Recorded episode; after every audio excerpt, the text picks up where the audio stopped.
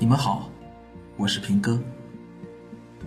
这是二零一九年的冬至，万物闭藏的凛冬，也是一阳初生的兆时。窗外的东阳轻柔而充满力量，它不容置疑地穿过云层，洒向冷峻的楼宇和凋零的枝桠，斜照上我的窗台和书架。并不是所有的改变都波澜壮阔、声势浩大。击穿顽石的水滴和窗外的东阳，拥有同样不容置疑的力量。这力量来自岁月和时光。很多事突然就变了，似乎是在刹那之间，就再也回不到从前了。十月八日下午四点，我蹲在外公家冰冷的地板上，盯着屏幕里不再搏动的冰冷的绿线，绝望而无声的呼唤奇迹降临。但是没有，医生已经抢救了半个小时。我以为这个魁伟的身躯会重新站起来，但是没有。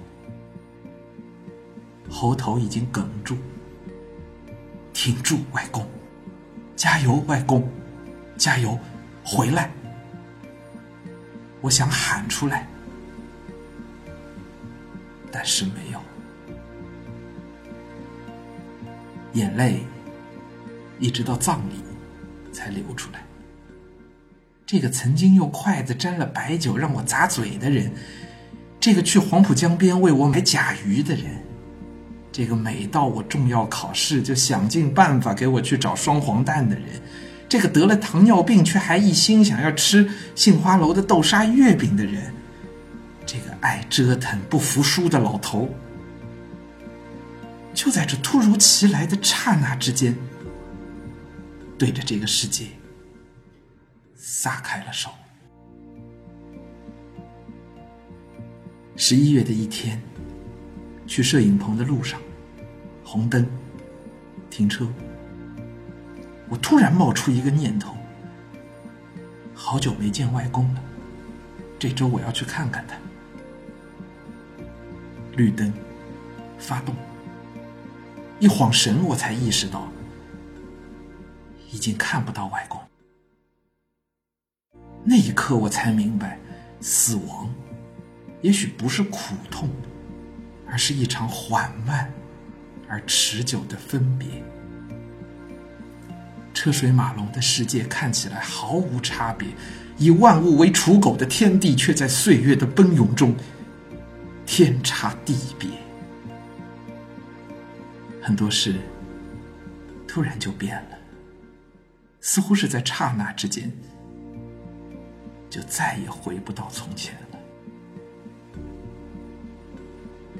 葡萄两岁了，每天早上，他小小的身子站在门前，仰着头，认真的和我说再见。晶亮的眼睛满是不解和期盼。他乖乖的接受爸爸妈妈要去上班的现实，把不舍和委屈放在心里，然后在每天夕阳西下的时候，眼巴巴的凑到窗前，或是守在门边。看着楼梯上脚步响起，抑制不住兴奋的喊：“爸爸妈妈，爸爸妈妈！”这个小小的葡萄，已经长到很难横抱在怀里了。给他看两年前的照片，他的眼睛里写满了好奇，摸着妈妈的肚皮，笑盈盈的喊：“淘淘，淘淘！”在煞有介事的指指自己。他还是小小的，围着我们的膝盖打转，好像一抬腿就会撞到他。但这个仍旧小小的葡萄已经长大到没法横抱在怀里哄他喝奶入睡了。我分明记得那个小小的小小的葡萄横抱在怀里，眯着眼睛，浅浅的浅浅的笑着的样子，怎么突然？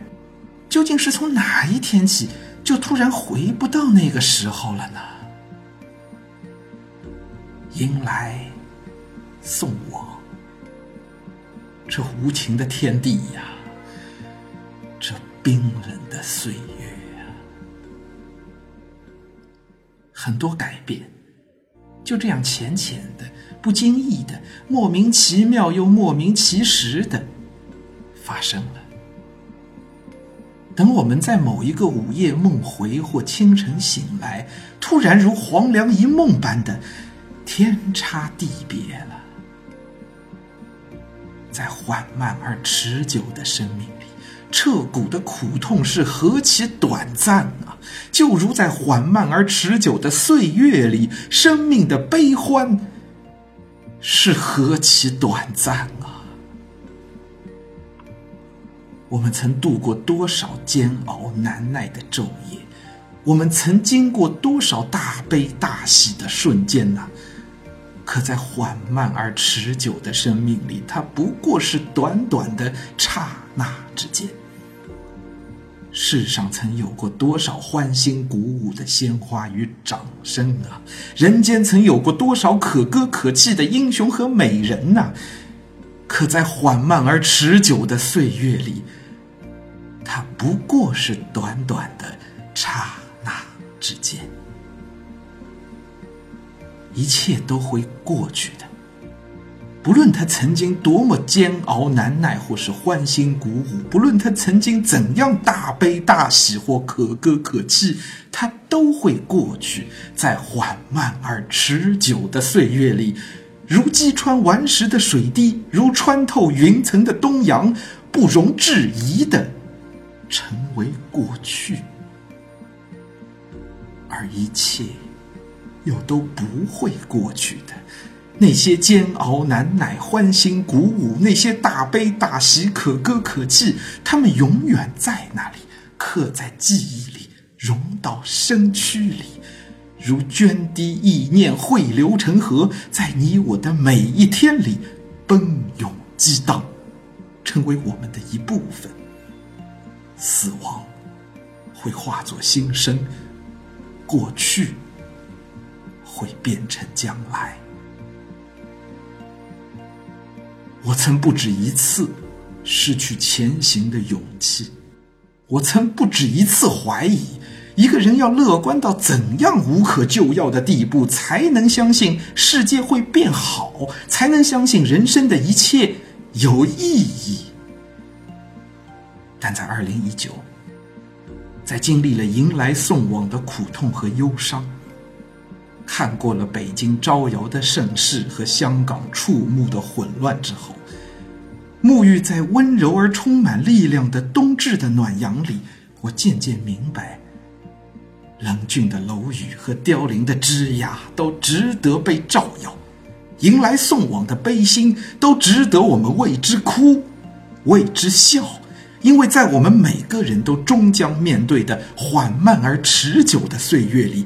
一切终将不容置疑地成为过去，也终将以全新的面貌，让微不足道的涓滴意念汇流成河。于是，我终于敢承认，我改变不了世界，改变不了一个人，甚至很难于改变我自己。但我所有的努力都有意义。因为每一点一滴的努力，都是打在顽石上的一滴水，都是穿透云层的一缕光。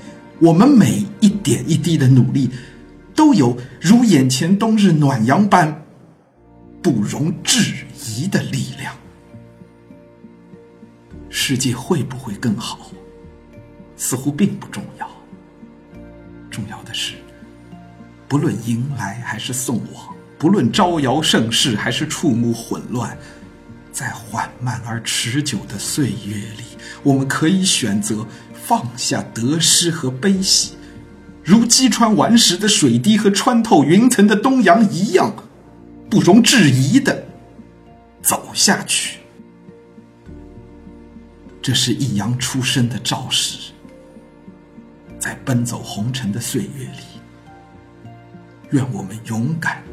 而坚定，不容置疑的给岁月以文明。祝福中国，祝福你我。二零一九年冬至。